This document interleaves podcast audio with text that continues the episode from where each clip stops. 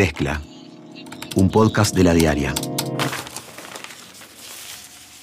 Es una presentación de Antel. Bienvenidos. En la mezcla de hoy hablamos sobre el programa de gobierno del Partido Nacional.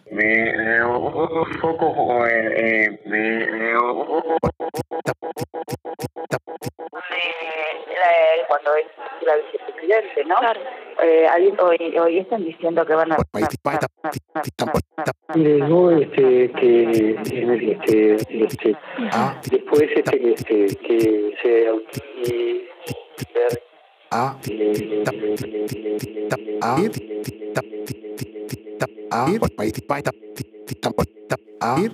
y asumir El programa de gobierno del Partido Nacional, que el sábado va a ser votado en la Convención Nacional, ya generó intercambios entre actores y políticos sociales.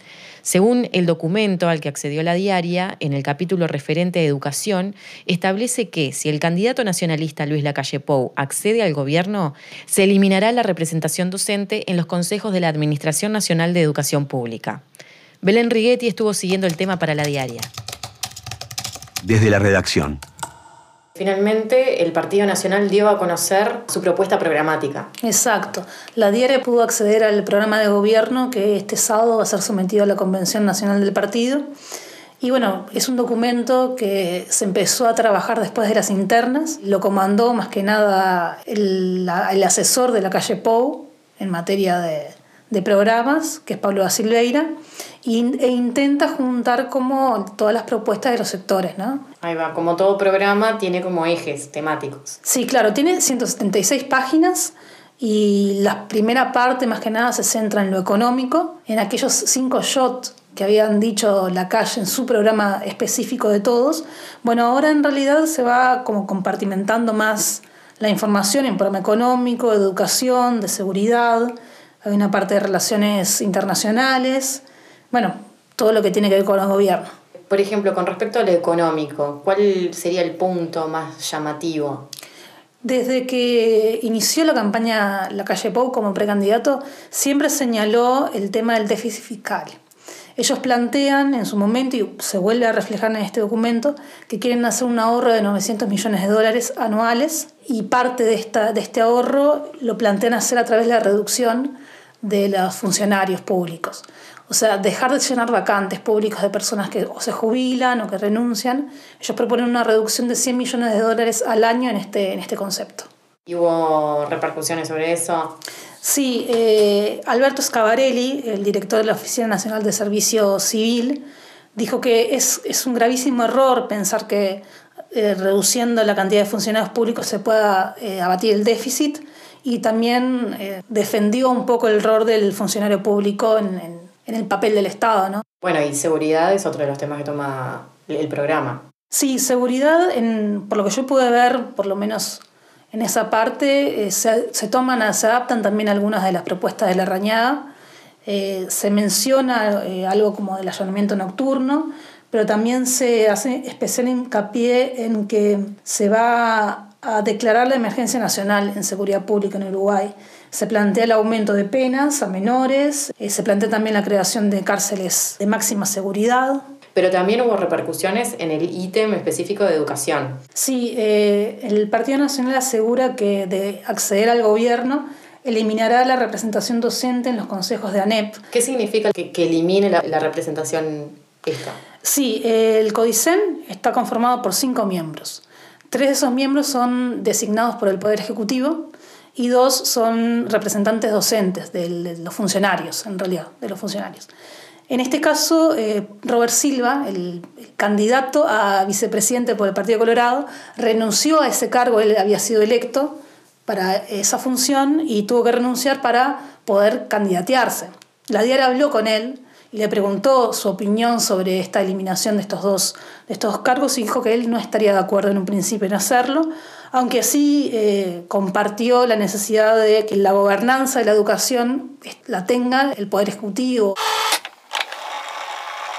poco eh, eh, también lo vamos a poner en lo que tiene que ver al fortalecimiento del el docente como actor protagónico en la educación para transformarla, ¿no? En la carrera de grado, de grado universitario para los docentes, generar una política también de formación continua de todos los educadores, transformando las prácticas.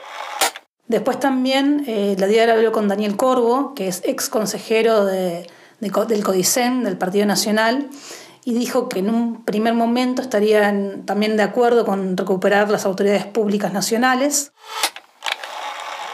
yo este, comparto que es necesario este, recuperar para este, las autoridades públicas, digamos, nacionales, representativas de toda la sociedad, la conducción política de la enseñanza. Después, este, ¿cómo se hace eso? Hay distintas alternativas y creo que este, tiene que llegarse a octubre cuando las mayorías permitan ver eh, cómo se compone, digamos, una negociación que permita encontrar ese objetivo y según el instrumento que sea posible acordar.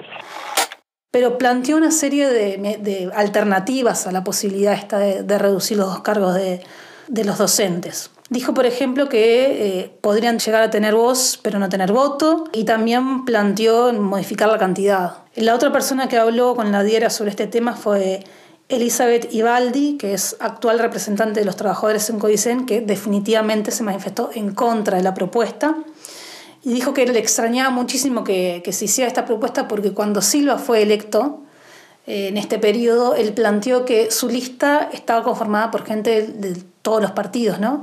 Entonces ella dice, bueno, que qué extraño ahora que la misma gente que estaba integrando las listas en ese momento ahora plantea que se saquen esos cargos de el consejero Robert Silva, cuando era consejero, explicaba que era una lista plural que estaba integrada también por representantes integrantes del Partido Nacional.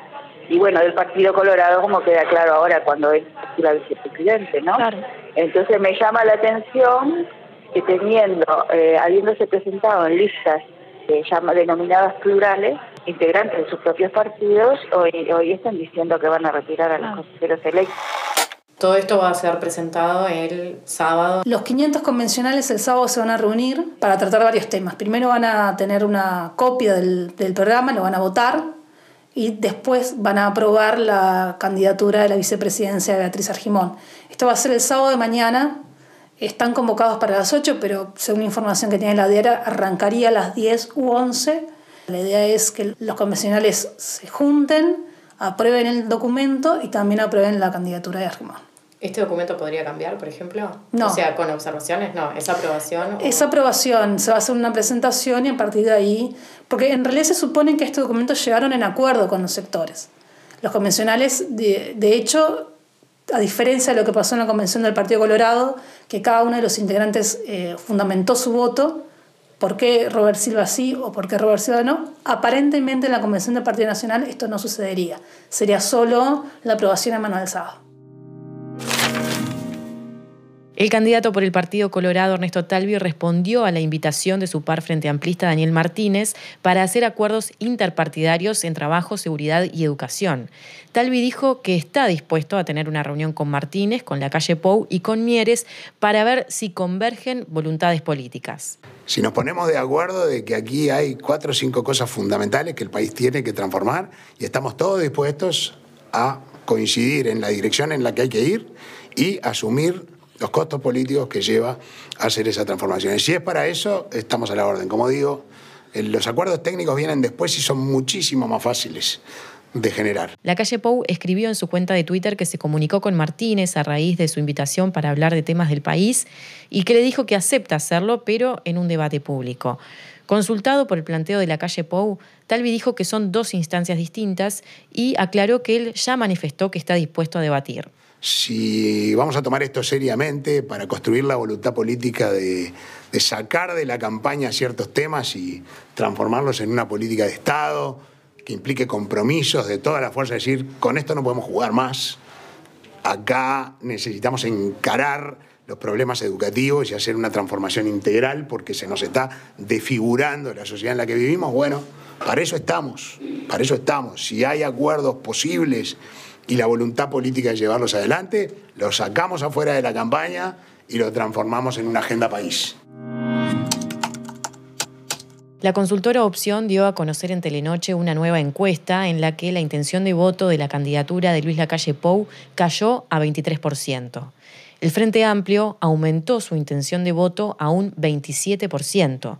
La encuesta también muestra un crecimiento de Ernesto Talvi a un 19%.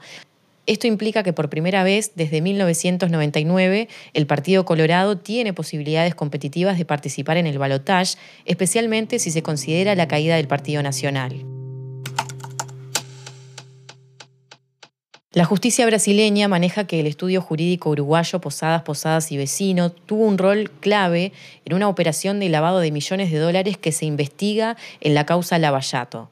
Así lo informó el portal Sudestada en una investigación periodística que muestra con detalle cuál fue el rol que tuvo el estudio del exministro de Economía y Finanzas, Ignacio de Posadas, en esta maniobra ilícita. El tema será planteado este jueves por el diputado Frente Amplista Alfredo Asti en la Comisión Especial de Transparencia, Lucha contra el Lavado de Activos y Crimen Organizado de la Cámara de Diputados. En diálogo con la diaria, el legislador contó que el tema pasó desapercibido, pero considera que es necesario que se discuta a nivel parlamentario y por eso va a aprovechar la sesión de la comisión especial para hablar de la información que arroja la investigación periodística. Hasta aquí la mezcla del 8 de agosto. Conducción, Débora Quirin. Edición, Andrés Nudelman. Producción, María Natalia Rodríguez. Mezcla, un podcast de la diaria. Sumate a nuestra comunidad.